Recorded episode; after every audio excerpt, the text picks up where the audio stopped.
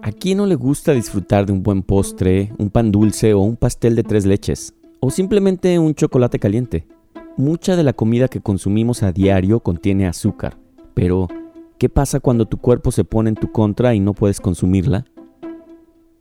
El diagnóstico es la diabetes, una enfermedad tan común que aproximadamente unas 30 millones de personas la padecen.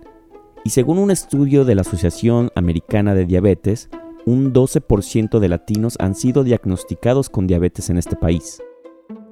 En el segmento de hoy exploramos el costo emocional y el costo económico de vivir, o como dicen muchos, de sobrevivir con diabetes en los Estados Unidos. También te daremos algunas ideas y recursos si es que te quedaste sin seguro médico y tienes diabetes. Cuando una persona es diagnosticada con diabetes, significa que su cuerpo no produce la insulina necesaria para absorber la glucosa de las comidas y así convertirla en energía.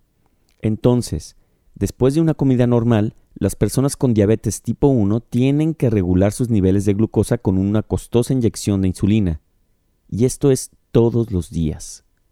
Marina fue diagnosticada con diabetes a los 16, Ahora de adulto, ella se dedica a la nutrición infantil y ayuda a las personas con diabetes a vivir mejor. Además, es madre de dos niñas y escribió un libro sobre el embarazo y la diabetes.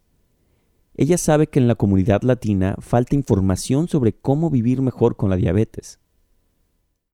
En la comunidad latina, eh, diabetes eh, es una palabra fuerte. Eh, yo te diría que puede ser incluso igual de fuerte que el cáncer que es, la letra C, es la letra D, eh, porque tan, tanta gente lo tiene y, a la vez dices, bueno, no pasa nada, pero a la vez se pueden ver muchas consecuencias por tener esa filosofía de, no pasa nada, mi abuelita la tuvo, mi papá lo tuvo, pero hay unas secuelas, unas consecuencias del no tener esa educación, del no saber qué hacer y tal vez eh, tener esos malos hábitos que a fin de cuentas te van a vivir, vas a seguir viviendo pero una vida tal vez con complicaciones, con algo de sufrimiento no solamente para ti, para tus cuidadores. Además del costo emocional de tener diabetes, también está el costo económico.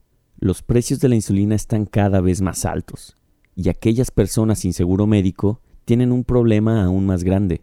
Por ejemplo, eh, uno de los medicamentos fundamentales que, que, si yo no tengo ese medicamento, yo no vivo. O sea, es de vida o muerte, no es una aspirina, no, es de vida o muerte tiene un valor de más o menos 300 dólares una botellita. Angélica vive con diabetes tipo 1 desde los 6 años. Debido a la pandemia del coronavirus se quedó sin el seguro médico que le ayudaba a obtener su insulina a menor costo. Ahora Angélica tiene que pagar su insulina sin ningún tipo de descuento. Antes, cuando tenía aseguranza, costaba menos, costaba como 40, 50 dólares por la cajita. Y ahorita cuesta 500, 600 dólares. Mientras muchos de nosotros seguimos pasando por alto los beneficios de tener un plan de seguro médico, Angélica tiene un presupuesto mucho más estricto para poder pagar la medicina que necesita para sobrevivir. Y escucha esto, muchas personas con diabetes se brincan comidas para racionar su insulina y así poder ahorrar dinero. Y unas veces a mí, a mí, me ha pasado también donde no he comido como desayuno o algo para no ponerme tanto encima o como desayuno pero no como cosas que tengan uh, like carbohydrate porque eso es lo que te sube el azúcar. Y um, más ha comido como cosas como más huevo y es todo porque no, no me puedo poner insulina porque no tengo. Angélica vive en Texas con su familia ella también ayuda a su padre a manejar el costo emocional de vivir con diabetes. I don't know, no sé cómo lo hago porque hay días que más tengo que llorar, like I don't know what to do, porque estoy tan estresada. Aún y con toda esta carga financiera y emocional, estas dos mujeres latinas siguen adelante, viéndole el lado positivo a los tiempos difíciles. La meta de Angélica es continuar ayudando y educando a su comunidad. Y es extra stress también. Y luego muchas, mucha gente no sabe, um, cuando van al doctor y descubren que tiene diabetes, no les dan muchos like resources, no les dan, um, les dan como papeles para que se enseñen, pero no hay gente que les enseña nada. Muchas personas como tú y como yo podríamos calificar para ayuda económica del programa federal Affordable Care Act esto significa que podríamos tener un plan de seguro médico de bajo costo para proteger a nuestra familia y bolsillo en caso de desarrollar una enfermedad como la diabetes o en caso de sufrir algún accidente inesperado. Carlos García, el presidente de FinHabits, nos explica cómo podemos aplicar a este programa. FinHabits te puede ayudar a aplicar un plan subsidiado por el programa de Obamacare, el Affordable Care Act.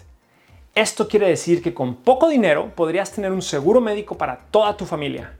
Con los subsidios que ofrece este programa, muchas personas individuales podrían calificar para pagar solamente 10 dólares al mes por su prima mensual.